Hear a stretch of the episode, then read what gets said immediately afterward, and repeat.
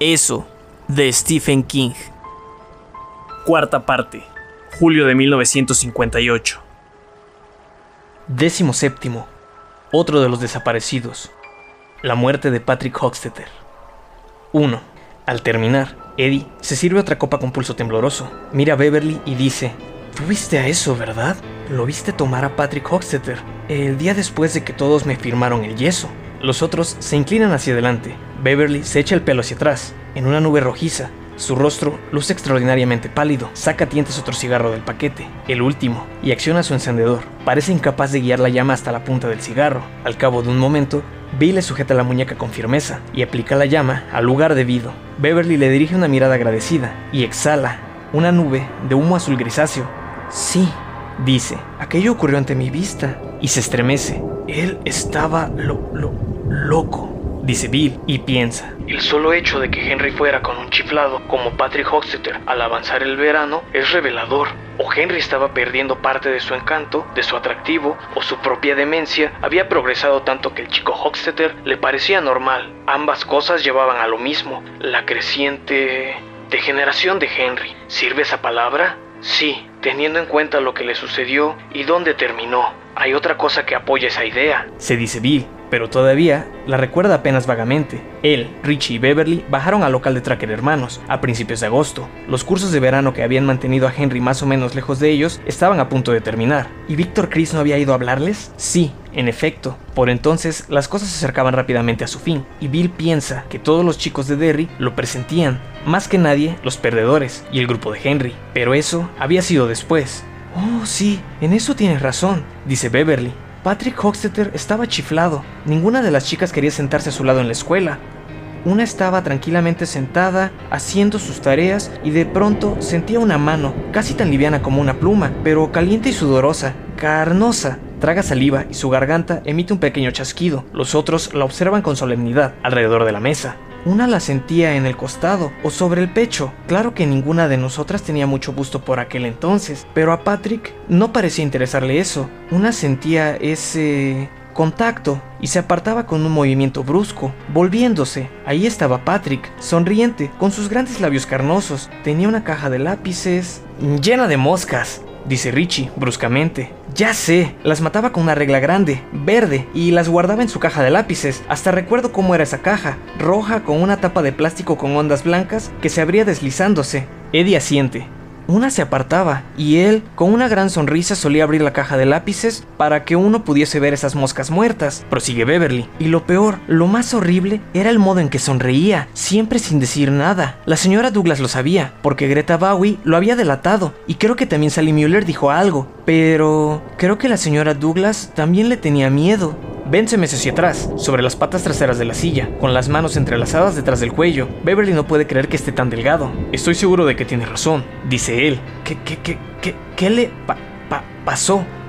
Beverly Pregunta Bill. Ella vuelve a tragar saliva, tratando de luchar contra el poder de pesadilla de lo que vio aquel día en los Barrens. Iba con sus patines atados y colgados del cuello, sintiendo todavía una punzada en la rodilla que se había golpeado al caer en el pasaje St. Crispin, otra de las cortas calles arboladas que terminaban sin salida, ahí donde la tierra descendía y desciende abruptamente hacia los Barrens. Recuerda, Oh, qué claros y potentes son esos recuerdos cuando vienen. Que llevaba puestos unos pantaloncillos cortos, demasiado cortos, en realidad, porque apenas le cubrían los calzones. En el último año transcurrido había cobrado mayor conciencia de su cuerpo, en los últimos seis meses, mejor dicho, a medida que sus curvas se acentuaban y se tornaban más femeninas. Uno de los motivos de esa mayor conciencia era el espejo, por supuesto, pero no el principal. El principal era que su padre parecía más áspero, en los últimos tiempos tendía más a cachetearla, hasta pegarle con el puño. Parecía inquieto, casi enjaulado, y ella se ponía cada vez más nerviosa cuando lo tenía cerca. Era como si entre los dos provocaran cierto olor, un olor que no existía cuando ella estaba sola en el departamento. Un olor que no había existido antes, antes de ese verano, y cuando mamá no estaba, todo era peor. Si había un olor, cierto olor, él también debía percibirlo, porque Beth lo veía cada vez menos, en parte porque su grupo jugaba bolos en verano, en parte porque él estaba ayudando a su amigo Joe Tamerly a arreglar coches, pero Beverly sospechaba que también era por ese olor, el que provocaba cuando ellos estaban juntos, sin ninguna intención por parte de ellos, pero tan inevitable como el sudor en verano. La imagen de los pájaros, cientos y miles de pájaros que descienden hacia los tejados, los cables telefónicos, las antenas de televisión, vuelve a interponerse. Y hiedra venenosa, dice en voz alta. ¿Qué? Pregunta Bill. Algo sobre la hiedra venenosa, repite ella, mirándolo. Pero era eso, solo parecía hiedra venenosa. Mike, no importa, dice Mike. Ya lo recordarás. Cuéntanos lo que recuerdes ahora, Bev. Recuerdo los pantalones cortos, azules, les dirá. Y lo desteñidos que estaban, cómo me apretaban a la altura del trasero y las caderas. Tenía media cajetilla de Lucky Strike en un bolsillo y el Bullseye en el otro. ¿Recuerdas el Bullseye? Pregunta Richie. Todos asienten. Me lo dio Bill, prosigue ella. Yo no quería, pero... Él... Sonríe a Bill débilmente. Al gran Bill no se le podía decir que no, eso era todo, así que lo tomé, y por eso estaba sola aquel día, para practicar. Aún no creía tener valor para utilizarlo, llegado el caso, pero aquel día lo utilicé. Fue preciso, maté a uno de ellos, una parte de eso. Fue terrible. Aún ahora me cuesta pensar en eso, y uno de los otros me atrapó. Miren, Levanta el brazo y lo mueve para que todos puedan ver una cicatriz en el antebrazo. Parece producida por un objeto circular y caliente, del tamaño de un punto. Al mirarla, Mike Hanlon siente un escalofrío. Es una de las partes de la historia que, al igual que el involuntario diálogo íntimo de Eddie con Kinney, ha sospechado sin tener confirmación. En cierto aspecto tenías razón, Richie. Dice, ese bullseye era un arma asesina. Me daba miedo, pero también me gustaba. Richie ríe y le da una palmada en la espalda. Mierda, siempre lo supe, falda tonta, afirma. ¿Sí? ¿De veras? Sí, de veras. Me lo decían tus ojos, baby. Es que parecía un juguete, pero era de verdad. Con aquella resortera se podían abrir agujeros en las cosas. Y aquel día abriste un agujero en cierta cosa. Musita ven. Ella asiente. Fue a Patrick a quien no, por Dios, exclama ella. Fue al otro. Esperen. Apaga su cigarro, bebe un sorbo y logra sosegarse un poco. Yo había estado patinando, me caí y me di un buen golpe. Entonces decidí bajar a los Barrens para practicar. Primero fui al club para ver si estaban ahí. No había nadie, solo aquel olor a humo. ¿Recuerdan lo que tardamos en quitar el olor? Todos asienten, sonriendo. Nunca logramos sacarlo del todo, dice Ben. Luego eché a andar hacia el basurero, prosigue ella, porque ahí era donde hacíamos las pruebas. Ahí había muchas cosas para probar puntería, hasta ratas. Hace una pausa, su frente se ha cubierto de una fina película de sudor. En realidad, yo quería tirar contra las ratas, dice, por fin, contra algo vivo, contra las gaviotas. No, sabía que no podría matar a una gaviota, pero una rata quería intentarlo. Me alegro de haber ido desde Kansas y no desde Old Cape, porque ahí, en el terraplén del ferrocarril, no había dónde esconderse. Me habrían visto enseguida y solo Dios sabe lo que habría pasado. ¿Quiénes te habrían visto? Ellos, Henry Bowers, Victor Chris, Belch Hoggins y Patrick Hochstetter, estaban en el vertedero y... De pronto, los sorprende a todos con una risa de niños. Sus mejillas se enrojecen, ríe hasta que los ojos se le llenan de lágrimas. Vamos, Beth, dice Richie. Venga, cuéntanos el chiste. Oh, era un chiste. Sí, reconoce ella. Era un chiste, pero creo que me habrían matado si me hubieran visto. Ahora me acuerdo, exclama Ben, y él también se echa a reír. Recuerdo que nos lo contaste.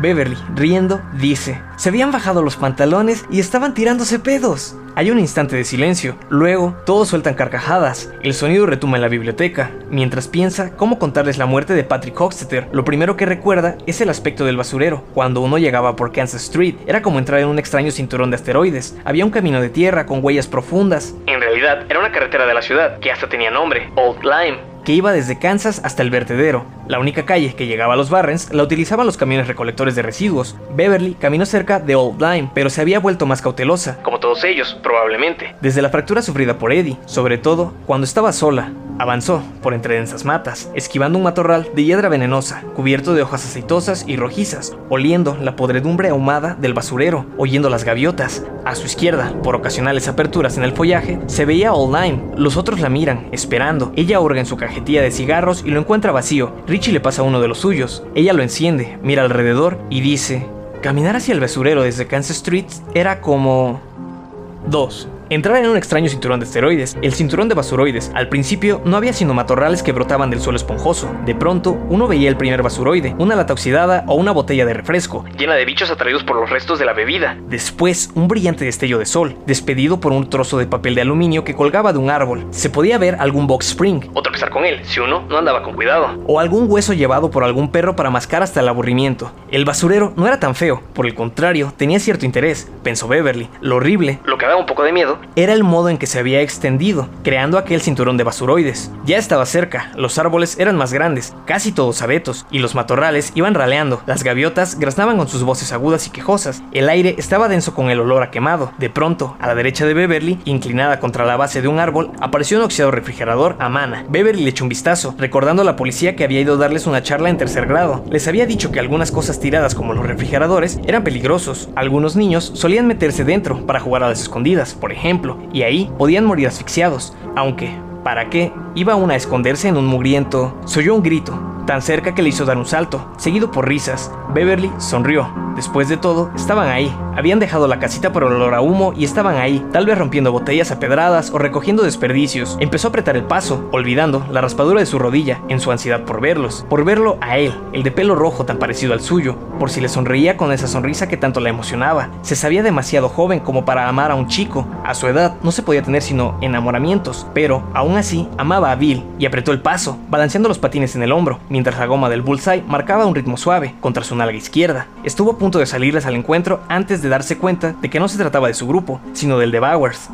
Salió de entre los matorrales. El lado más empinado del basurero estaba a unos 70 metros de distancia. Una centellante avalancha de basura yacía contra la pendiente del foso de grava. A la izquierda estaba la excavadora de Mandifacio, mucho más cerca. Frente a sí, vio varios coches abandonados. A finales de mes los recogían para enviarlos a Portland, como chatarra, pero ese día había 10 o 12, algunos sin ruedas, otros de lado, uno o dos volcados sobre el techo, como perros muertos. Estaban dispuestos en dos hileras. Beverly caminó por el pasillo escarpado, sembrado de desechos entre los viejos automóviles, como una novia punk futurista, preguntándose ociosamente si podría romper algún parabrisas con el bullseye. Uno de los bolsillos del pantaloncito azul estaba abultado por las municiones que usaba para practicar. Las voces y las risas provenían de cierto sitio, detrás de los coches abandonados y a la izquierda. En el borde del basurero, Beverly caminó alrededor del último, un Studebaker al que le faltaba el motor. El grito de saludo murió en sus labios, la mano que había levantado para agitar pareció marchitarse. Su primer azorado pensamiento fue, ¡Oh, Dios, ¿por qué están desnudos? A eso siguió un temeroso reconocimiento. Quedó petrificada frente al Studebaker, con la sombra pegada a los talones de sus tenis. Por un momento, quedó totalmente a la vista de los vándalos. Si cualquiera de los cuatro hubiese levantado la vista desde el círculo que formaban, así en cuclillas, no habría dejado de verla. Una chica de estatura más que mediana, un par de patines al hombro, boquiabierta, escarlata y sangrante por la rodilla. Antes de volar a ocultarse tras el Studebaker, vio que, después de todo, no estaban completamente desnudos. Tenían puesta la camisa, se habían limitado a bajarse los pantalones y los calzoncillos hasta los tobillos, como si tuvieran que ser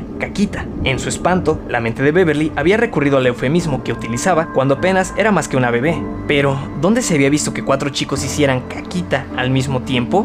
Ya fuera de la vista, su primera idea fue escapar, escapar cuanto antes. El corazón le palpitaba con fuerza y sentía los músculos pesados de adrenalina. Miró alrededor, fijándose en lo que no le había llamado la atención al llegar, segura de que aquellas voces pertenecían a sus amigos. La hilera de coches abandonados a su izquierda era bastante escasa. Los automóviles no estaban puestos flanco contra flanco, como estarían una semana antes de que viniese el chatarrero. Había estado expuesta a la vista de los chicos varias veces hasta llegar a donde estaba. Si retrocedía, quedaría expuesta otra vez, y entonces podrían verla. Además, sentía una especie de curiosidad, una curiosidad vergonzosa. ¿Qué diablos estaban haciendo? Con cautela, los espió por detrás del Studebaker. Henry y Victor Chris estaban más o menos de cara a ella. Patrick Hoxteter a la izquierda de Henry. Belch Hoggins estaba de espaldas a ella. Beverly observó que su trasero era extremadamente grande y velludo. Una risita medio histérica le borboteó súbitamente en la garganta, como el gas en un vaso de refresco. Tuvo que apretarse la boca con ambas manos y desaparecer otra vez detrás del Studebaker, luchando por contener la risa. Tienes que salir de aquí, Beverly. Si te atrapan. Volvió a mirar por entre los coches abandonados, aún cubriéndose la boca con las manos. El espacio libre tenía, tal vez, 3 metros de ancho y estaba sembrado de latas, trocitos de vidrio y hierba dura. Si llegaba a hacer un solo ruido, podían oírla, sobre todo si aflojaban la atención en lo que tan concentrados los tenía, fuera lo que fuera. Al pensar en lo despreocupada que había sido su caminata hasta ahí, a la chica se le heló la sangre. Además, ¿qué diablos estaban haciendo? Espió otra vez y vio mejor los detalles. A poca distancia había un montón de libros y papeles. Eso significaba que acababan de salir de las clases de recuperación y como Henry y Víctor estaban de frente, pudo ver sus cosas. Eran las primeras cosas que veía en su vida, descontando las fotografías de un librito sucio que Brenda Arrowsmith le había mostrado el año anterior, y en esas ilustraciones no se veía demasiado. Beb observó que parecían tubitos colgados entre las piernas. El de Henry era pequeño y lampiño, pero Víctor lo tenía bastante grande y rodeado de vello negro. Una así, pensó y de pronto tuvo la sensación de que el cuerpo entero se le cubría de rubor. El calor la recorrió en una oleada que la dejó mareada, débil, casi enferma. En ese momento sintió algo muy parecido a lo que había experimentado Ben Hanscom el último día de clases al mirar su brazalete de tobillo, que centellaba al sol. Pero él no había sufrido ese terror entremezclado. Lanzó otra mirada atrás. El sendero entre los coches, que conducía al refugio de los Barrens, parecía mucho más largo. Le dio miedo moverse. Si ellos sabían que ella había visto sus cosas, probablemente le harían daño, mucho daño. Belch Hoggins aulló de pronto, haciéndole dar un brinco. Henry chilló. ¡95 centímetros! En serio, Belch, fueron 95 centímetros. ¿No es cierto, Vic? Vic asintió, y todos rieron. Beverly espió otra vez por detrás del Baker. Patrick Hoxeter se había levantado a medias, de modo que tenía el trasero casi metido bajo la cara de Henry. El otro tenía un objeto plateado y reluciente. Ella tardó un momento en darse cuenta de que se trataba de un encendedor.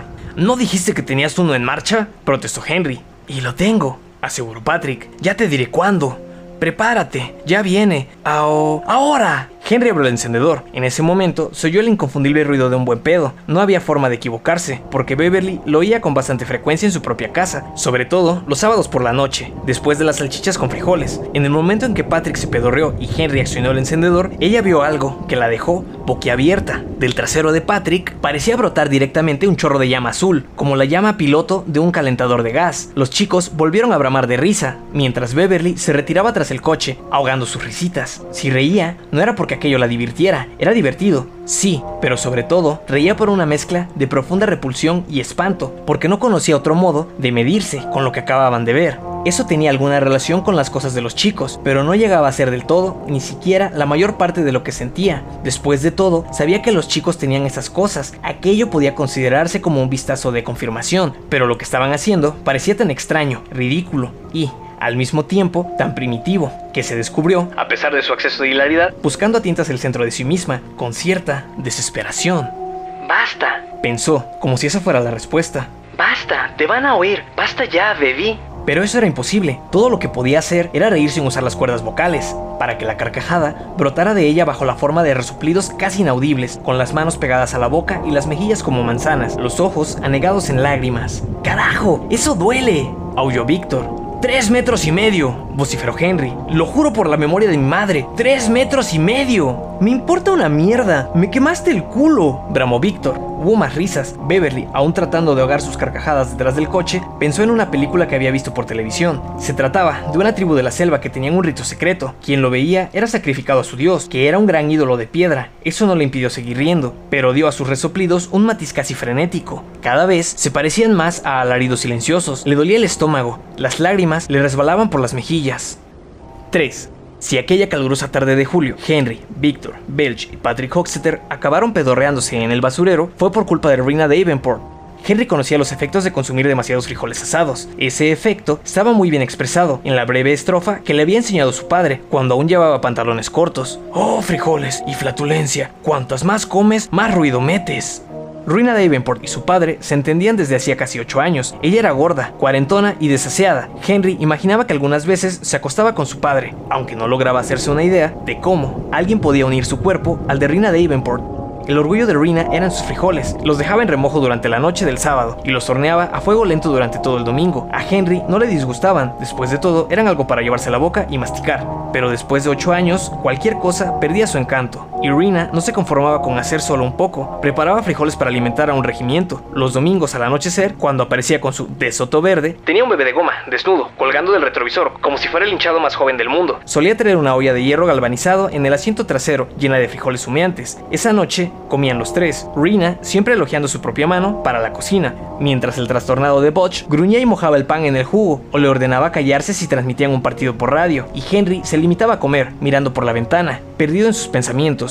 Ante un plato de aquellos frijoles dominicales, había concebido la idea de envenenar al perro de Mike Hanlon, a la noche siguiente, Butch recalentaba otro poco. Los martes y los miércoles, Henry llevaba un bote lleno de frijoles para comer en la escuela. Los jueves, viernes a más tardar, ni Henry ni su padre podían probar una sola más. Los dos dormitorios de la casa olían a pedos rancios a pesar de las ventanas abiertas. Entonces, Butch tomaba los restos y los mezclaba con otros sobrantes de comida para alimentar a Bip y Bob, los dos cerdos. El domingo, Rina aparecía con otra olla humeante y el ciclo volvería a empezar. Aquella mañana, Henry había puesto una enorme ración de frijoles en su mochila. La comieron entre los cuatro. A mediodía, día, sentados en el patio bajo la sombra de un gran olmo. Fue Patrick quien sugirió que fueran al vertedero, donde estarían solos en la tarde calurosa. Cuando llegaron, los frijoles estaban haciendo su efecto. 4. Poco a poco, Beverly volvió a dominarse. Sabía que era preciso salir de ahí. En todo caso, la retirada era menos peligrosa que estar en las cercanías. Ellos estaban concentrados en lo que estaban haciendo, y si lo malo llegaba a peor, les llevaría una buena ventaja. En el fondo de su mente había decidido también que, si lo peor llegaba terrible, unos cuantos disparos con el bullseye podrían frenarlos.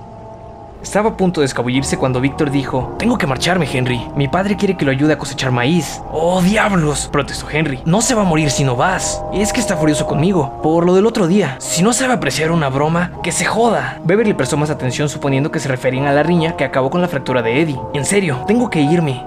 Lo que pasa es que le duele el culo, dijo Patrick. Vigila esa boca, estúpido, protestó Víctor. A ver si te crece. Yo también tengo que marcharme, dijo Belch. ¿Qué? ¿Tu padre también quiere que lo ayudes a cosechar maíz? Preguntó Henry, con el ceño fruncido. Eso, a su modo de ver, debía ser un chiste, porque el padre de Belch había muerto. No, pero tengo trabajo. Reparto el Weekly Shopper. ¿Qué carajos es eso del Weekly Shopper? Preguntó Henry, inquieto, además de enfadado. Es un trabajo, explicó Belch. Con eso gano dinero. Henry emitió un ruido de disgusto. Beverly se arriesgó a echar otra mirada. Victor y Belch seguían de pie, abrochándose los pantalones. Henry y Patrick proseguían en cuclillas, con los pantalones caídos. En la mano de Henry relumbraba el encendedor. ¿Tú también te has acobardado? Preguntó a Patrick. No, aseguró Patrick. ¿No tienes que cosechar maíz ni repartir basura? No. Bueno, dijo Belch, vacilando. Hasta luego, Henry. Seguro, dijo Henry y escupió junto a los zapatos de Belch. Vic y Belch echaron a andar hacia las dos hileras de coches abandonados, hacia el Studebaker tras el cual se agazapaba Beverly. Al principio, ella se limitó a acurrucarse, petrificada de terror, como un conejo. Después se deslizó por el lado izquierdo y retrocedió hacia el coche siguiente, un maltratado Ford que no tenía puertas. Por un momento se detuvo y miró a ambos lados, oyendo cómo se aproximaban los chicos. Vaciló, con la boca reseca y la espalda ardiéndole de sudor. Una parte de su mente se preguntaba cómo quedaría con un yeso como el de Eddie y las firmas de los perdedores inscritas en él. Después se lanzó al interior del Ford, por el lado del pasajero. Se tumbó en la mugrienta alfombra del suelo, haciéndose tan pequeña como pudo. Ahí hacía un calor espantoso. Había un fuerte olor a polvo, tapizado podrido y excremento de rata. Tuvo que esforzarse para no estornudar o toser. Oyó las voces bajas de Belch y Víctor que pasaban a poca distancia, conversando. Luego desaparecieron. Estornudó tres veces, rápidamente y en silencio, apretando los labios y tapándose la nariz. Probablemente podría irse si andaba con cuidado. Lo mejor era pasarse al lado del conductor, escurrirse por el espacio libre y evaporarse. Pero el horror de verse casi descubierta la había dejado sin valor, al menos por el momento. Se sentía más segura ahí, en el Ford. Además, ahora que Víctor y Belch no estaban, los otros dos también se irían pronto. Entonces ella podría volver al club. Había perdido todo interés en practicar con la resortera. Además, tenía ganas de orinar. Vamos, dense prisa. Váyanse de una vez, por favor. Un instante después oyó el aullido de Patrick. ¡Un 80! vociferó Henry. ¡Un auténtico lanzallamas! ¡Lo juro! Luego, silencio por un rato. El sudor corría por la espalda de la chica. El sol entraba por el parabrisas resquebrajado y le calentaba el cuello. Su vejiga estaba tensa. Henry gritó con tanta potencia que Beverly se sobresaltó. No seas estúpido, Hockstetter. Me quemaste el culo. ¿Qué estás haciendo con ese encendedor? Tres metros, informó Patrick, con una risita aguda, cuyo sonido inspiró a Beverly un asco frío, como si hubiese visto una oruga en su ensalada. Tres metros, Henry. Azul intenso. Tres metros por lo menos. Lo juro. Dame eso, gruñó Henry.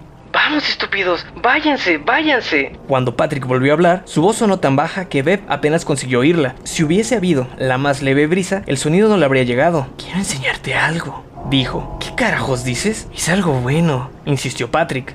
¿Qué es?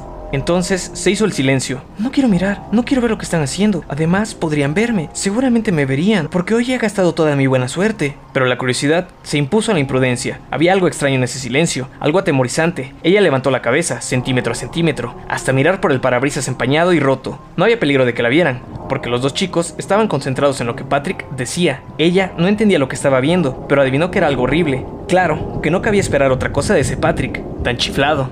Tenía una mano entre los muslos de Henry y la otra entre los suyos. Con una masajeaba la cosa de Henry y con la otra la suya, pero no era exactamente masajear, la estrujaba, tiraba de ella y la dejaba volver a caer. ¿Qué hace? se preguntó Beverly, horrorizada. No lo sabía, pero le dio miedo. No había tenido tanto miedo desde que su lavabo había vomitado sangre, salpicándolo todo. Una parte de ella le decía que, si ellos descubrían que los había visto hacer eso, no se limitarían a hacerle daño, tal vez la matarían. Aún así, no podía apartar la vista. Vio que la cosa de Patrick se había puesto más larga, pero no mucho, aún le colgaba entre las piernas, como una serpiente sin huesos. La de Henry, en cambio, había crecido de un modo asombroso. Se levantaba, tiesa y dura, casi hasta tocarle el ombligo. La mano de Patrick subía y bajaba, subía y bajaba, deteniéndose a veces para estrujar o para hacer cosquillas en el saco extraño y pesado que Henry tenía debajo de su cosa. Son los huevos, pensó Beverly. ¿Los chicos tienen que andar siempre con eso? Por Dios, yo me volvería loca. Otra parte de su mente susurró. Bill también tiene. Y su cerebro, por cuenta propia, se imaginó sosteniéndolos en la mano ahuecada, probando su textura. Esa sensación quemante volvió a recorrerla, encendiendo un furioso rubor. Henry miraba la mano de Patrick como si estuviera hipnotizado. A su lado estaba el encendedor, reflejando el sol. ¿Quieres que me la meta en la boca? preguntó Patrick. Sus grandes labios de hígado sonrieron, complacientes. ¿Eh? preguntó Henry, como arrancado de un profundo sueño. Que si quieres que me la meta en la boca, a mí no me... La mano de Henry salió disparada y Patrick cayó despatarrado. Su cabeza dio un golpe seco contra la grava. Beverly volvió al suelo del coche, con el corazón acelerado en el pecho, apretando los dientes para contener un gemido. Henry, después de tirar a Patrick, había volteado. Por un momento, antes de que ella bajara la cabeza para convertirse en un ovillo, le pareció que Henry la había visto. Dios mío, que no me haya visto, rogó. Dios mío, perdóname por haber espiado. Por favor, Dios mío. La blusa blanca se le pegaba al cuerpo por el sudor. En los brazos tostados le brillaban gotitas como perlas. La vejiga le latía dolorosamente. Muy pronto se mojaría los pantalones. Esperó que la cara furiosa y demente de Henry apareciera en la abertura, donde debía estar la puerta. Tenía que ocurrir. Era imposible que él no lo hubiera visto. La sacaría de ahí y le... Se le ocurrió una idea nueva, aún más terrible. Una vez más, tuvo que luchar para no orinarse encima. ¿Y si él quería hacerle algo con su cosa? ¿Y si quería que ella la pusiera en alguna parte suya? Ella sabía, claro, dónde había que ponerla, como si el conocimiento le hubiera surgido repentinamente en la mente. Pensó que, si Henry trataba de poner su cosa ahí, se volvería loca. No, por favor, que no me haya visto, por favor. En ese momento, le llegó la voz de Henry, aumentando su horror porque sonaba mucho más cerca. No me gustan esas cosas de maricas. Desde más lejos, la voz de Patrick. Sí que te gustó.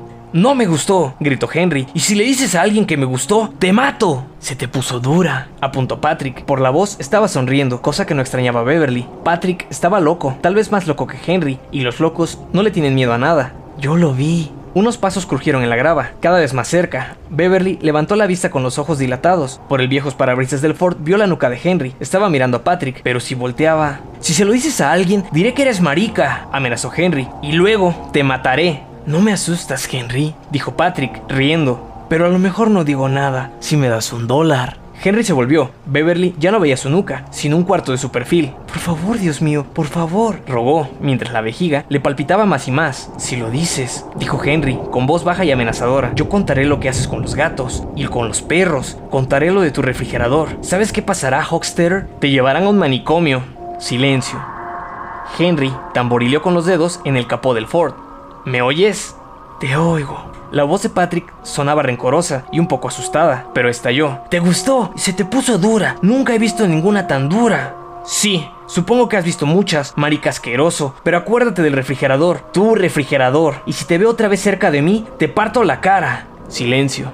Henry se alejó. Beverly giró la cabeza y lo vio pasar junto al volante del Ford. Si él hubiese mirado hacia su izquierda, la habría descubierto, pero no miró. Un momento después, sus pasos se alejaban por donde Victor y Belch habían desaparecido. Solo quedaba Patrick. Beverly esperó, pero nada ocurría. Pasaron cinco minutos. Su necesidad de orinar ya era desesperante. Podría contener dos o tres minutos, no más, y la ponía nerviosa no saber dónde estaba Patrick. Volvió a espiar por el parabrisas y lo vio sentado ahí. Henry había dejado el encendedor. Patrick había guardado sus libros en la pequeña mochila de lona que le colgaba del cuello, como si fuera un vendedor de periódicos, pero aún tenía los pantalones y los calzones caídos alrededor de los pies. Estaba jugando con el encendedor. Encendía una llama casi invisible en el fulgor del día, cerraba la tapa y volvía a empezar. Parecía hipnotizado. Una línea de sangre le corría desde la comisura de la boca hasta el mentón. La mejilla se le estaba hinchando, pero él parecía no darse cuenta. Una vez más, Beverly sintió asco. Patrick estaba loco, claro que sí. Nunca en su vida había tenido tantas ganas de alejarse de alguien. Moviéndose con cuidado, reptó por debajo del volante, bajó a tierra y se deslizó por detrás del Ford. Luego echó a correr por el mismo camino por donde había venido. Cuando estuvo entre los pinos, detrás de los coches abandonados, miró hacia atrás. Ya no había nadie. El vertedero dormitaba al sol. Sintió que la tensión se le aflojaba en el pecho y el estómago, dejando solo la urgencia de orinar. Caminó apresuradamente unos pasos más y se apartó del sendero. A la derecha, tuvo el short desabotonado, casi antes de que la maleza hubiese vuelto a cerrarse tras ella. Echó una mirada para asegurarse de que no había hiedra venenosa y se agachó, sujetando de un tronco para no caer. Mientras estaba subiéndose el short, oyó que unos pasos se acercaban desde el basurero. Los matorrales solo le permitieron ver un destello de lona azul y el cuadriculado de una camisa escolar. Era Patrick. Volvió a agacharse, esperando que él pasara rumbo a Kansas Street. El escondite era bueno, ya no tenía necesidad de orinar y Patrick estaba perdido en su propio mundo demencial.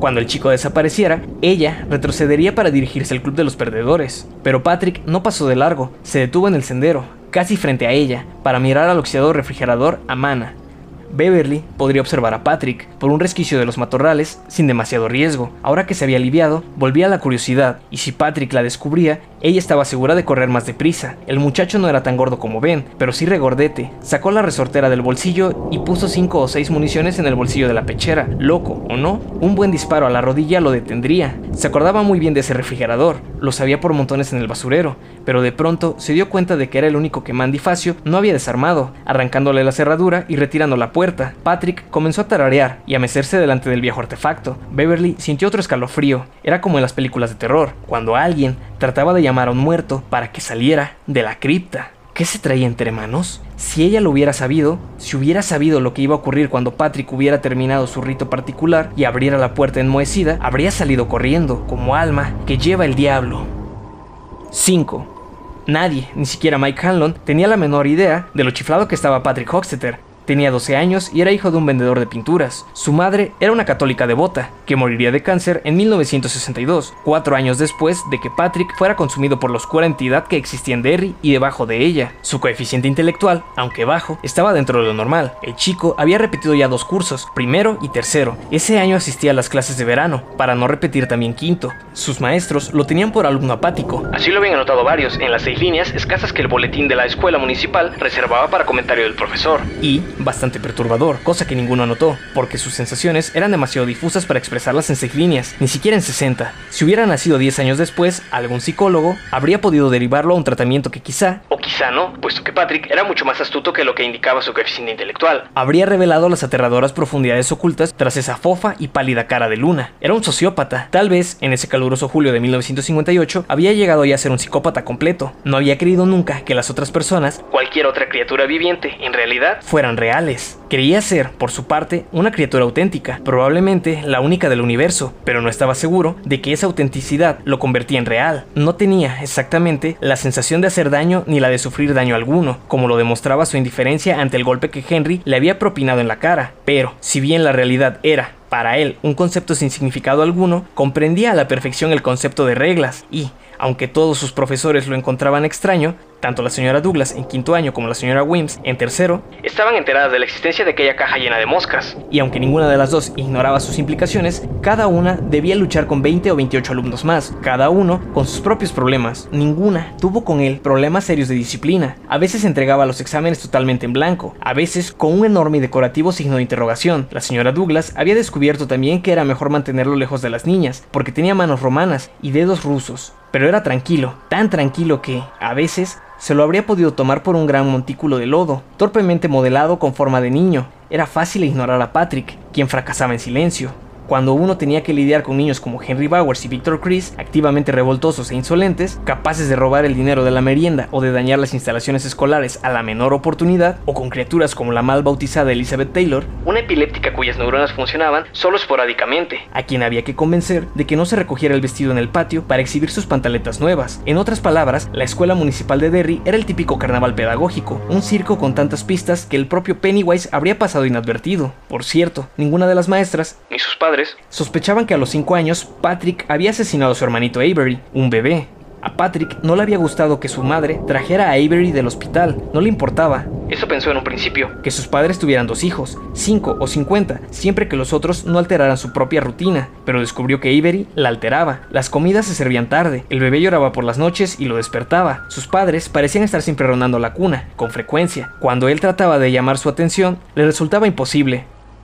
Fue una de las pocas veces en su vida en que Patrick se asustó. Se le ocurrió que, si sus padres lo habían traído a él mismo del hospital y él era real, entonces Avery también podía hacerlo. Hasta era posible que, Cuando Avery pudiera caminar y hablar, llevar al padre el ejemplar del Daily News y entregar a su madre los moldes para hacer pan. Entonces, ambos padres podrían decidir deshacerse totalmente de Patrick. No le daba miedo que quisieran más a Avery, aunque era obvio que lo querían más, efectivamente. Lo que le importaba era que 1. Las reglas habían cambiado o estaban siendo infringidas desde la llegada de Avery. 2. Avery podía ser real. Y 3. Era posible que lo expulsaran para favorecer a Avery. Una tarde, Patrick entró en la habitación de su hermano, poco después de que el autobús escolar lo dejase en la puerta de la calle, tras recogerlo en el jardín de niños. Era enero, comenzaba a nevar. Un viento potente ululaba en el parque Macaron, sacudiendo las heladas ventanas del piso alto. La madre dormía en su habitación. Avery había estado inquieto durante toda la noche. Su padre estaba trabajando. El bebé dormía boca abajo, con la cabeza vuelta hacia un lado. Patrick, inexpresiva su cara de luna, giró la cabeza del bebé hasta apretarle la carita contra la almohada. Avery hizo un ruidito de sofocación y lo movió hacia un lado. Patrick observó eso y se quedó pensando, mientras la nieve se fundía en sus botas amarillas y formaba un charco en el suelo. Tal vez pasaron cinco minutos. Pensar rápidamente no era la especialidad del chico. Luego volvió a poner la cara de Avery contra la almohada. La sujetó ahí por un momento. El bebé se agitó bajo su mano, forcejeando, pero sus forcejeos eran débiles. Patrick lo soltó. Avery volvió a poner la cara de lado, sollozó un poco y siguió durmiendo. El viento envió una ráfaga, haciendo repiquetear las ventanas. Patrick esperó, por si el sollozo había despertado a su madre. No fue así. Se sentía invadido por un gran entusiasmo. El mundo se presentaba ante sus ojos con claridad, por primera vez. Sus facultades emotivas eran gravemente defectuosas, y en esos momentos experimentó lo que podía sentir una persona totalmente daltónica si, con una inyección, pudiera percibir los colores por un instante, o lo que un drogadicto, en el momento en el que la droga pone su cerebro en órbita. Aquello era algo nuevo, cuya existencia no había sospechado hasta entonces. Con suavidad, volvió a poner a Avery, de cara contra la almohada. En esa oportunidad, cuando el bebé forcejeó, él no lo soltó. Apretó la cara con más firmeza contra la almohada. Avery emitió gritos ahogados y él comprendió que estaba despierto. Tenía la vaga idea de que, si lo soltaba, el niño podría denunciarlo a su madre. Lo sostuvo. El bebé forcejeó. Patrick siguió apretándole la cabeza contra la almohada. El bebé soltó un pedo. Patrick siguió sujetándolo. Al final, no hubo más movimientos. Él lo sujetó por cinco minutos más, sintiendo que el entusiasmo llegaba a su cima y comenzaba a mermar poco a poco. La inyección iba perdiendo efecto, el mundo volvía a ser gris, la droga maduraba en la somnolencia acostumbrada. Patrick bajó la escalera y se sirvió un vaso de leche, con un plato lleno de galletas. La madre bajó media hora después, diciendo que no lo había oído llegar, estaba tan cansada. Ya no te cansarás más, mami. Pensó Patrick. No te preocupes, me he encargado de eso. Se sentó junto a él, comió una de sus galletas y le preguntó cómo le había ido en la escuela. Él respondió que bien y le mostró su dibujo de una casa con un árbol. El papel estaba cubierto de garabatos sin sentido, hechos con cera negra y café. La madre dijo que estaba muy bonito. Patrick llevaba todos los días los mismos garabatos negros y cafés. A veces decía que eran un pavo, a veces un árbol de Navidad, a veces un niño. La madre siempre le decía que estaba muy bonito, aunque en una parte de sí, tan profunda que ella apenas conocía, se preocupaba. Había algo inquietante en la oscura igualdad de esos grandes garabatos negros y cafés. No descubrió la muerte de Avery hasta cerca de las 5. Hasta entonces había supuesto que el bebé estaba durmiendo una siesta muy larga. Patrick estaba viendo los dibujos animados en la pequeña televisión y siguió viendo la tele durante todo el alboroto que se produjo a continuación. Estaban pasando Helicóptero de rescate. cuando llegó la señora Henley desde la casa vecina. Su madre tenía el cadáver del bebé ante la puerta de la cocina, gritando a todo pulmón, con la ciega esperanza de que el aire frío lo reviviera. Patrick tuvo frío y sacó un suéter del armario. Había empezado Patrulla de caminos. su favorita, cuando el señor Hochstetter volvió del trabajo. Cuando llegó el médico, acababa de empezar. Dimensión desconocida. ¿Quién sabe qué extrañas cosas puede contener este universo? Especulaba Truman Bradley, mientras la madre de Patrick chillaba y se debatía entre los brazos de su esposo. En la cocina, el médico observó la profunda calma de Patrick, su mirada sin interrogantes, y supuso que estaba en estado de shock. Quiso que tomara una pastilla. A Patrick no le importó. Diagnosticaron muerte por asfixia accidental. En años posteriores, esa fatalidad hubiera despertado dudas, pues se desviaba del síndrome observado habitualmente en las muertes infantiles. Pero cuando ocurrió, la muerte fue registrada y el bebé sepultado. Patrick se sintió gratificado al comprobar que las cosas volvían al orden y sus comidas llegaban nuevamente en hora. En la locura de aquella tarde y la noche siguiente, Gente que entraba y salía. Portazos. Las luces de la ambulancia en la pared. Los gritos de la señora Hochstetter. Solo el padre de Patrick estuvo a punto de descubrir la verdad. Estaba de pie junto a la cuna vacía, unos 20 minutos después de retirado el cadáver. Simplemente estaba ahí, sin poder convencerse de que hubiera ocurrido todo eso. Al mirar hacia abajo, vio un par de huellas en el suelo de madera. Habían sido dejadas por las botas amarillas de Patrick. Al mirarlas, un pensamiento horrible se elevó por un instante en su cerebro, como gas venenoso de un profundo pozo de mina. Su mano subió lentamente hasta su boca, mientras los ojos se agrandaban. En su mente comenzó a formarse una imagen. Antes de que pudiera cobrar nitidez, él abandonó el cuarto, cerrando la puerta tras de sí, con tanta fuerza que el marco se astilló. Nunca hizo pregunta alguna a Patrick. Patrick nunca volvió a hacer nada parecido, aunque no habría sido incapaz de repetirlo. No sentía remordimientos, ni tenía pesadillas. Con el correr del tiempo, sin embargo, fue cobrando conciencia de lo que le habría pasado si lo hubieran descubierto. Había reglas. Si uno no las respetaba, le ocurrirían cosas desagradables. Incluso podían encerrarlo o sentarlo en la silla eléctrica pero el recuerdo de aquel entusiasmo, aquella sensación de color y calidez, era demasiado poderosa y maravillosa para renunciar por completo a ella. Patrick mataba moscas. Al principio se limitaba a aplastarlas con el matamoscas de su madre. Más adelante descubrió que podía matarlas eficazmente con una regla de plástico.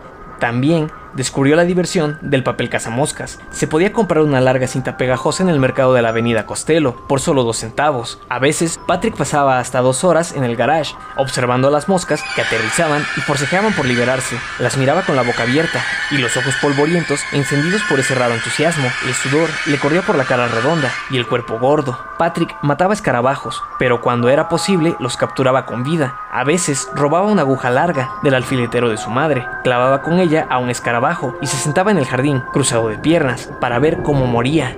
En esas ocasiones, su expresión era la de un niño leyendo un libro interesante. Cierta vez había descubierto a un gato atropellado que agonizaba contra la banqueta de Maine. Se sentó a observarlo hasta que una anciana lo vio empujar con el pie a la pobre bestia gemebunda. Entonces le pegó con la escoba con que estaba barriendo la banqueta, gritándole: ¡Vete a tu casa! ¿Estás loco o qué? Patrick volvió a su casa sin enfadarse con la anciana. Lo habían sorprendido faltando las reglas. Eso era todo.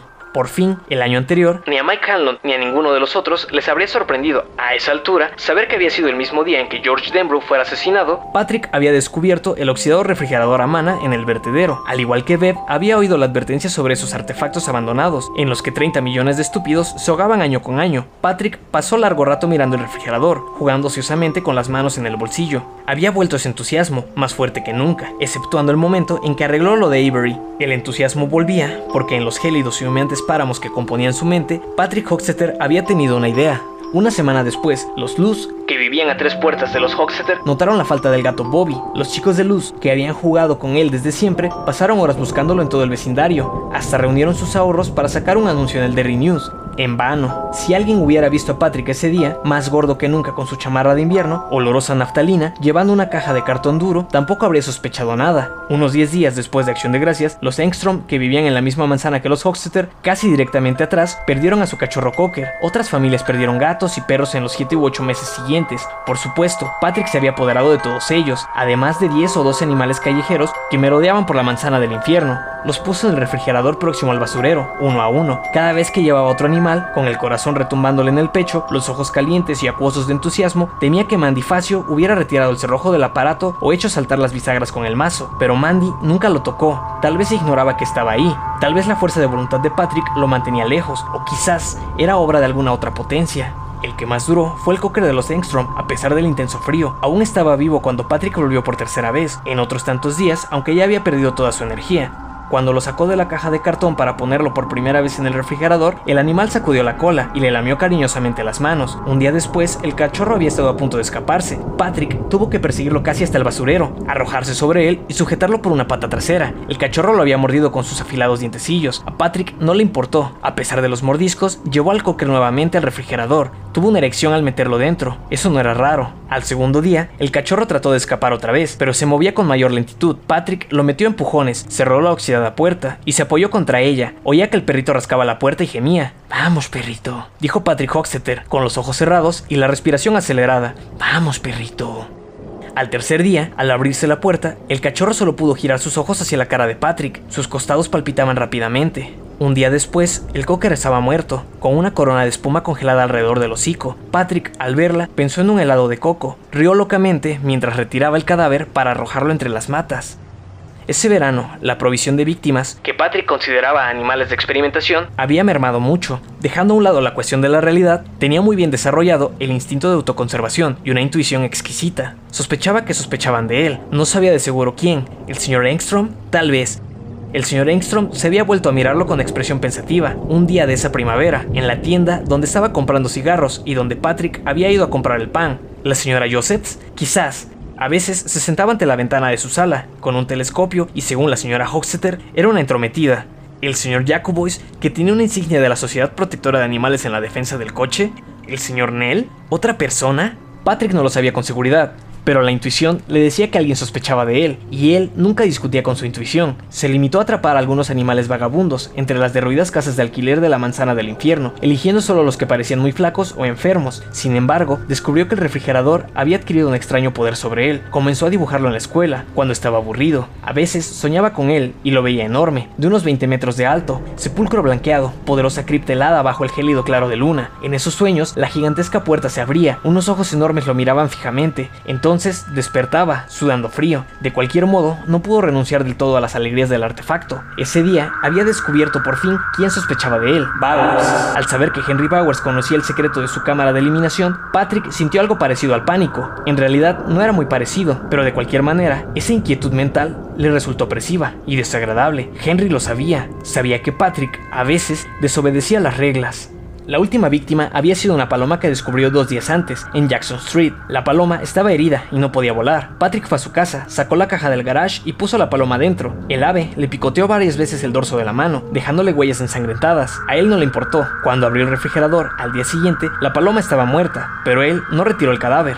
Ahora, teniendo en cuenta la amenaza de Henry, Patrick decidió que le convenía deshacerse de esos restos cuanto antes. Tal vez hasta llevar un balde de agua y algunos trapos para limpiar el interior del refrigerador, que no olía muy bien. Si Henry decía algo y el señor Nell bajaba a investigar, tal vez se diera cuenta de que algo, varios algo en realidad, habían muerto ahí dentro. Si Henry me delata, pensó Patrick, de pie en el pinar, contemplando el oxidado a mana, yo diría que le quebró el brazo a Eddie Kasprak. Claro que, probablemente, eso ya se sabía. Nadie podía probar nada, porque todos ellos habían declarado que habían pasado ese día jugando en la casa de Henry, y el padre de Henry, el loco, los había respaldado. Pero si él me delata, yo lo delato, una cosa por otra. Eso ya no importaba, lo que correspondía era deshacerse de la paloma. Dejaría abierta la puerta del refrigerador y después volvería con trapos y agua para limpiar. Bien, Patrick abrió la puerta que daba a su propia muerte. Al principio quedó solo desconcertado, sin poder captar lo que estaba viendo. Para él no tenía sentido alguno, no había contexto. Se limitó a mirar fijamente, con la cabeza inclinada a un lado y los ojos muy grandes. La paloma no era sino un esqueleto rodeado por un montón de plumas. En el cadáver no quedaba carne alguna, y alrededor, pegados a las paredes interiores del refrigerador, colgando del congelador, balanceándose de las rejillas, había decenas de cosas color carne que parecían grandes moluscos. Patrick vio que apenas se movían, aleteando, como en una brisa, pero no había brisa frunció el ceño. De pronto, una de aquellas cosas moluscos desplegó alas de insecto. Antes de que Patrick pudiese captar el simple hecho, el ser había volado por el espacio abierto entre el refrigerador y el brazo izquierdo de Patrick. Lo golpeó ahí con un sonido hueco. Hubo un instante de ardor que pasó enseguida. Patrick sentía el brazo como siempre, pero la carne pálida de aquella especie de molusco se puso rosa y luego, con súbita brusquedad, roja. Aunque Patrick no tenía miedo de casi nada, en el sentido que habitualmente se le da a la palabra, es difícil temer a las cosas que no son reales. Había algo que lo llenaba de asco y repulsión. A los 7 años, cierto cálido día de agosto, había descubierto, al salir del lago Brewster, que tenía cuatro o cinco sanguijuelas adheridas a su estómago y a sus piernas. Gritó hasta quedar ronco, mientras su padre se las desprendía. Ahora, en un mortífero arrebato de inspiración, comprendió que aquello eran extrañas sanguijuelas voladoras. Habían invadido su refrigerador. Patrick empezó a aullar mientras golpeaba aquella cosa pegada a su brazo, ya hinchada casi como una pelota de tenis. Al tercer golpe, la cosa se abrió repugnantemente. La sangre, su sangre, le chorreó desde el codo a la muñeca, pero la cabeza del bicho, una especie de gelatina sin ojos, seguía prendida. En cierto modo, era como la estrecha cabeza de un pájaro que terminaba en una estructura similar al pico pero ese pico no era plano ni puntiagudo, sino tubular y chato, como la trompa del mosquito, y esa trompa estaba hundida en el brazo de Patrick. Sin dejar de gritar, hizo una pinza con los dedos para arrancarse esa cosa reventada. La ventosa se desprendió limpiamente seguida de un flujo de sangre, mezclado con un líquido como pus. Había dejado en su brazo un agujero del tamaño de una moneda, aunque no le dolía, y el bicho, aunque reventado, seguía retorciéndose y buscando en sus dedos. Patrick lo arrojó, giró sobre sus talones, y más sanguijuelas salieron volando del refrigerador, y cayeron mientras él buscaba la manija del refrigerador. Se le posaron en las manos, en los brazos, en el cuello. Una lo tocó en la frente. Cuando Patrick levantó la mano para quitársela, vio otras cuatro bajo sus dedos. Temblaban apenas, mientras se iban poniendo de color rosa. No había dolor, pero sí una horrible sensación de drenaje, aullando, girando sobre sí, golpeándose la cabeza y el cuello con las manos llenas de sanguijuelas Patrick Hoxeter pensaba, esto no es real, solo un mal sueño, no te preocupes, no es real, nada es real. Pero la sangre, que brotaba de las sanguijuelas reventadas, parecía muy real, igual que el zumbido de sus alas y su propio terror. Una de ellas se metió debajo de su camisa y se le adhirió al pecho. Mientras le pegaba frenéticamente, observando la mancha de sangre que se esparcía sobre ese lugar, otra cayó en su ojo derecho. Patrick lo cerró, pero no sirvió de nada. Sintió el breve ardor al hundirse la trompa en su párpado para chuparle el fluido del globo ocular. Patrick sintió que el ojo se contraía dentro de la cuenca, aulló otra vez. Una sanguijuela aprovechó para entrar en su boca y anidar en su lengua. Todo era bastante indoloro. Patrick avanzó a tropezones y agitando los brazos por el sendero que llevaba al depósito de coches viejos. Los parásitos le colgaban de todo el cuerpo. Algunos chuparon hasta llenarse y reventaron como globos. Cuando eso ocurría, bañaban a Patrick con un chorro de su propia sangre. La sanguijuela que tenía en la boca se iba hinchando, abrió las mandíbulas, pues su único pensamiento coherente era que no debía reventar ahí. Pero reventó ahí. Patrick despidió un chorro de sangre y carne de parásito como si fuera vómito. Cayó en la mezcla de polvo y grava y rodó sobre sí, gritando. Poco a poco, el ruido de sus propios aullidos se fue borrando, como si se alejase. Un momento antes de perder el sentido, vio que una silueta salía de atrás del último coche abandonado. Al principio, Patrick pensó que era un hombre, tal vez Mandifacio. Estaba salvado, pero al acercarse a la silueta, vio que su cara era como cera derretida. A veces empezaba a endurecerse y se parecía a algo o a alguien, pero enseguida volvía a desdibujarse, como si no lograse decidir quién o qué deseaba ser. Hola y adiós, dijo una voz burbujeante. Por debajo del cebo derretido de sus facciones. Patrick trató de aullar otra vez. No quería morir. Por ser la única persona real, no podía morir. Si moría, todos los habitantes del mundo morirían con él. La forma humana se apoderó de sus brazos, incrustados de sanguijuelas, y empezó a arrastrarlo hacia los barrens. La mochila llena de libros, manchada de sangre, iba dando tumbos tras él, aún enredada a su cuello. Patrick, que seguía tratando de gritar, perdió la conciencia. Despertó solo una vez, cuando, en algún infierno oscuro, maloliente, mojado, donde no brillaba luz alguna, ni un solo rayo de luz, eso empezó a alimentarse. 6. En un principio, Beverly no comprendió lo que estaba viendo ni qué pasaba. Solo sabía que Patrick Hoxeter había empezado a debatirse, a bailar, a dar gritos. Se levantó con cautela, sosteniendo la resortera en una mano y dos municiones en la otra. La voz de Patrick seguía oyéndose por el camino, chillando a todo pulmón. En ese momento, Beverly fue la encantadora mujer en que se convertiría. Si bien Hanscom hubiera estado ahí para verla, tal vez su corazón no lo habría resistido. Estaba erguida en toda su estatura, con la cabeza inclinada a la izquierda, los ojos dilatados y el pelo peinado en dos trenzas que había rematado con dos pequeñas cintas de terciopelo rojo. Su postura era de concentración absoluta. Felina había apoyado el peso del cuerpo sobre el pie izquierdo, girando el torso a medias, como si fuera a correr tras Patrick. El short desteñido dejaba asomar el borde de sus pantaletas amarillas. Más abajo se veían las piernas ya suavemente musculosas, bellas a pesar de las costras, los moretones y las manchas de polvo. Es una trampa, te ha visto, sabe que probablemente no puede alcanzarte en una carrera y por eso trata de que te acerques. No lo hagas, baby. Pero otra parte de ella reconocía demasiado dolor y miedo en esos alaridos. Quería ver qué le había pasado a Patrick con más claridad, si algo había pasado Quería sobre todo entrar en los Barrens por un camino diferente para no presenciar esa locura. Los gritos de Patrick cesaron. Un momento después, Beverly oyó que alguien hablaba, pero comprendió que era su propia imaginación. Oyó la voz de su padre, que decía, Hola y adiós. Su padre no estaba siquiera en Derry ese día. Había salido hacia Brunswick a las 8 con Joe Tamerley para recoger un camión. Sacudió la cabeza como para despejarla. La voz no volvió a dejarse oír. Había sido su imaginación, obviamente. Salió de entre los matorrales al sendero, lista para correr en cuanto viera a Patrick abalanzarse sobre ella. Sus reacciones se sensibilizaron tanto como bigotes de gato. Miró el sendero y sus ojos se dilataron. Ahí había sangre, mucha sangre.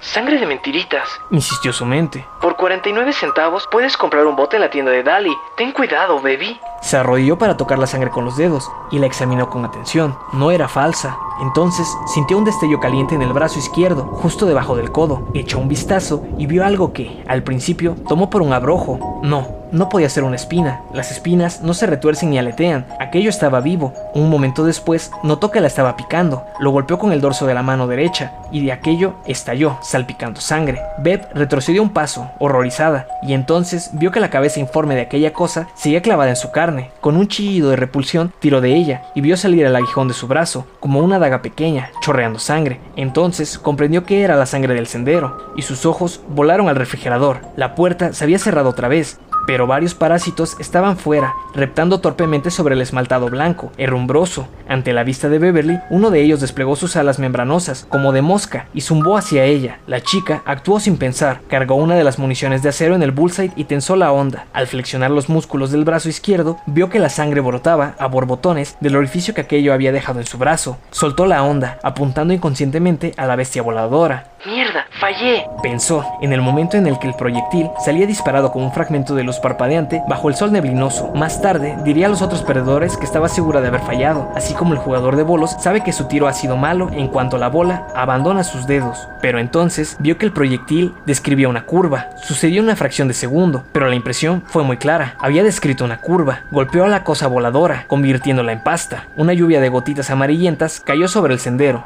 Beverly retrocedió lentamente, con los ojos dilatados y los labios estremecidos, la cara bañada de un blanco grisáceo, espantada. Mantenía la vista clavada en la puerta del refrigerador, por si las demás cosas la olfateaban o percibían su presencia, pero los parásitos se limitaron a arrastrarse lentamente, como moscas de otoño aturdidas por el frío. Por fin se dio vuelta y se echó a correr, el pánico latía oscuramente en sus pensamientos. Llevaba la resortera en la mano izquierda y de vez en cuando miraba sobre el hombro. Aún había sangre salpicando el sendero y las hojas de los matorrales, como si Patrick hubiese avanzado en zigzag. Al correr, Beverly irrumpió otra vez en la zona de los coches abandonados. Delante de ella había un charco de sangre que la tierra pedregosa comenzaba a absorber. El suelo parecía removido, con marcas de oscuras trazadas en la blanca superficie polvorienta, como si en ese sitio hubiese habido lucha. Dos surcos, separados por medio metro, se alejaban de ahí. Beverly se detuvo jadeando, echó una mirada a su brazo y comprobó aliviada que el flujo de sangre iba disminuyendo, aunque tenía trazos hasta en la palma de la mano. Empezaba a sentir dolor, una palpitación sorda y pareja, como se siente en la boca una hora después de la visita al dentista, cuando empieza a pasar el efecto de la novocaína. Volvió a mirar atrás y al no ver nada se dedicó a estudiar aquellos surcos que se apartaban de los coches abandonados y del basurero para perderse en los barrens. Esas cosas estaban en el refrigerador. Seguramente se lanzaron todas sobre él. Basta con ver toda esa sangre. Llegó hasta aquí y luego pasó algo más. ¿Qué? Tenía miedo de saberlo. Las sanguijuelas eran una parte de eso y habían llevado a Patrick hacia otra parte de eso. Tal como se llevaba un venado, enloquecido de pánico hacia el matadero. Vete de aquí, vete, baby. Pero siguió los surcos cavados en la tierra. Por lo menos ve en busca de los otros. Iré dentro de un momento. Siguió caminando, seguía los surcos por una pendiente cada vez más blanda. Lo siguió otra vez hasta el follaje denso. Una cigarra chirriaba, estridente. De pronto quedó en silencio. Los mosquitos le aterrizaban en el brazo surcado de sangre. Los apartaba manotazos, mordiéndose el labio inferior. Allá adelante había algo en el suelo. Lo recogió. Era una cartera de las que hacían los chicos en el curso de manualidades del centro cívico. El autor de esa no era muy buen artesano. Las puntadas de plástico ya se estaban soltando y el compartimiento para billetes abría como boca floja. En el monedero había una moneda de 25 centavos. La cartera solo contenía una credencial de la biblioteca, extendida a nombre de Patrick Hoxter. Beverly arrojó la billetera a un lado y se limpió los dedos en el short. 15 metros más allá encontró un tenis. La maleza era ya demasiado densa y no le permitía seguir la huella de los surcos, pero no hacía falta ser rastreador para distinguir las salpicaduras de sangre. El rastro descendía, serpenteante, por un matorral empinado. Beb perdió pie y resbaló. Los espinos le arañaron. Unas líneas de sangre fresca aparecieron en la parte alta del muslo. Ahora respiraba aceleradamente. El pelo, sudoroso, se le pegaba a la cabeza. Las manchas de sangre llegaban hasta uno de los difusos senderos abiertos en los barrens, con el Kenduski a poca distancia. Ahí estaba el otro tenis de Patrick, con las agujetas ensangrentadas. Beverly se aproximó al río, con el bullseye preparado. Los surcos habían reaparecido, ahora menos profundos. Eso es porque perdió los tenis, se dijo ella. Caminó por el último recodo del camino y se encontró frente al río. Los surcos bajaban hasta la orilla y, por fin, llegaban hasta uno de esos cilindros de cemento, una de las estaciones de bombeo. Ahí se interrumpían. La tapa de hierro que coronaba ese cilindro estaba entreabierta. Al inclinarse para mirar abajo, una gruesa y monstruosa risita brotó súbitamente del interior. El pánico la invadió. Beverly se dio vuelta y huyó, hacia el claro, hacia el club, con el brazo ensangretado, protegiéndose la cara de las ramas que la hostigaban. A veces yo también me preocupo, papá, pensó descabelladamente. A veces me preocupo mucho. 7. Cuatro horas después, Todos los perdedores, menos Eddie, se agazapaban entre los matorrales, cerca del sitio donde Beverly había visto a Patrick Hochstetter abrir el refrigerador. El cielo se había cubierto de nubes tormentosas. En el aire había otra vez olor a lluvia. Bill sostenía el extremo de la larga cuerda. Los seis habían reunido sus monedas para comprar la cuerda y un botiquín de primeros auxilios para Beverly. Bill había aplicado, cuidadosamente, un parche de gasa al agujero sanguinolento del brazo. Di, di, di, di a, tu, a tus pa- pa- padres que te, que, que, que te, que te ras- raspa- raspaste papa- pati- patinando, recomendó. Mis patines, recordó Beverly, horrorizada. Los había olvidado por completo. Ahí están, señaló Ben. Yacían a poca distancia. La chica corrió a recogerlos antes de que ninguno de ellos pudiera ofrecerse. Acababa de recordar que los había dejado a un lado antes de orinar y no quería que los otros se acercaran a ese sitio. Bill ató un extremo de la cuerda a la manija del refrigerador. Todos lo acompañaron cautelosamente, en grupo, listos para oír a la menor señal de peligro. Beb había ofrecido devolverle la resoltera, pero él insistió en que se la quedara. Nada se movió, aunque el suelo, frente al artefacto, estaba manchado de sangre, los parásitos se habían ido.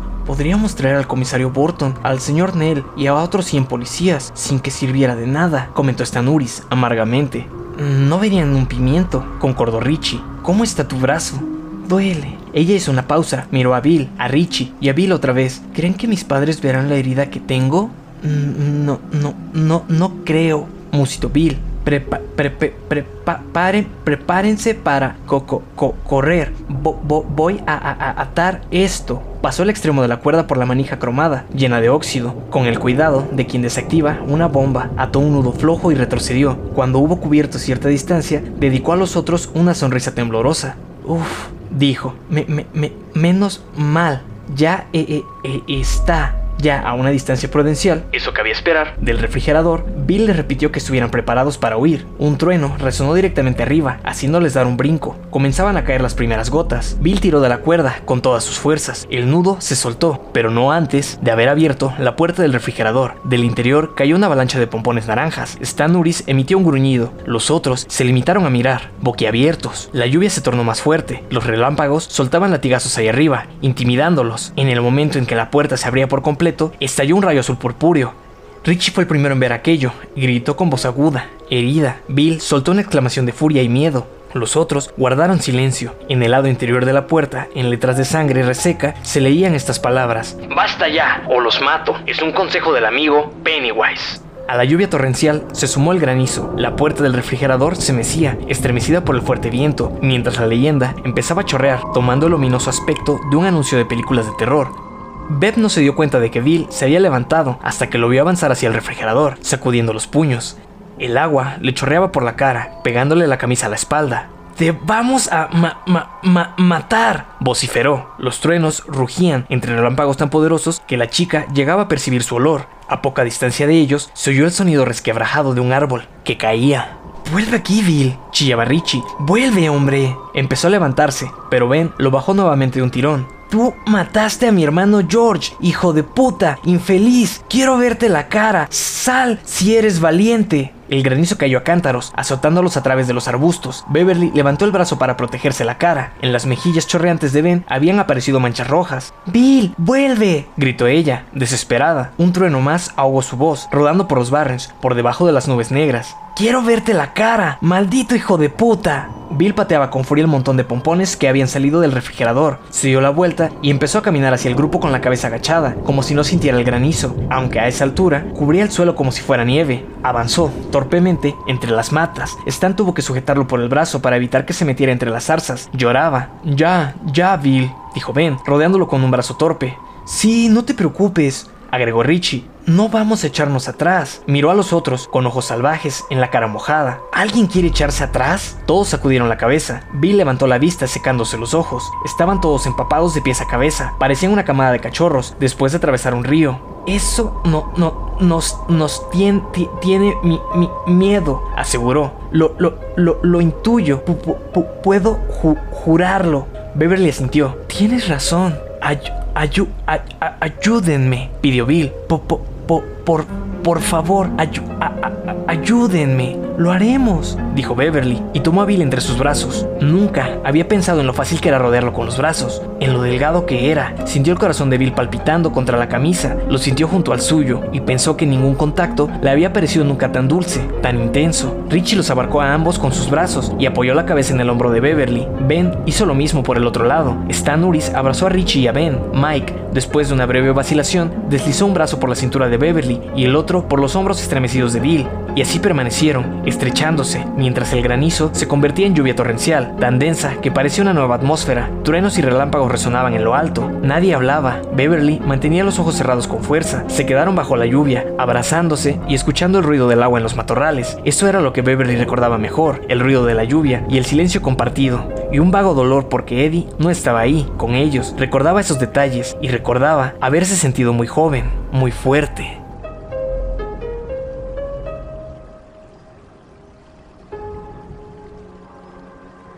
Eso, de Stephen King.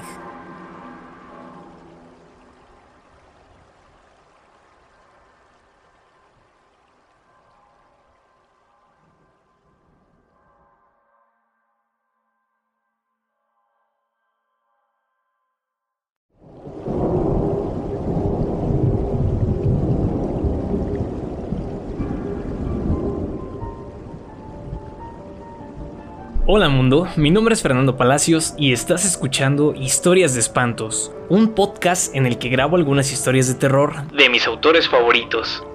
Espero que hayas disfrutado este episodio y si es así, me ayudas mucho siguiendo, suscribiendo y compartiendo mi contenido para que pueda seguir contando historias aquí. Así que dale like, suscríbete y compártelo con las personas que pienses que podrán disfrutar de una historia de espantos. Puedes encontrarme en Instagram como arroba fer.mr.bons y ahí comentarme qué historia, cuento o relato de terror quieres escuchar. Y si te ha gustado mucho este episodio, puedes ayudarme en el link de Boy Me a Coffee que está en la descripción. Gracias y nos escuchamos en la siguiente historia de espantos.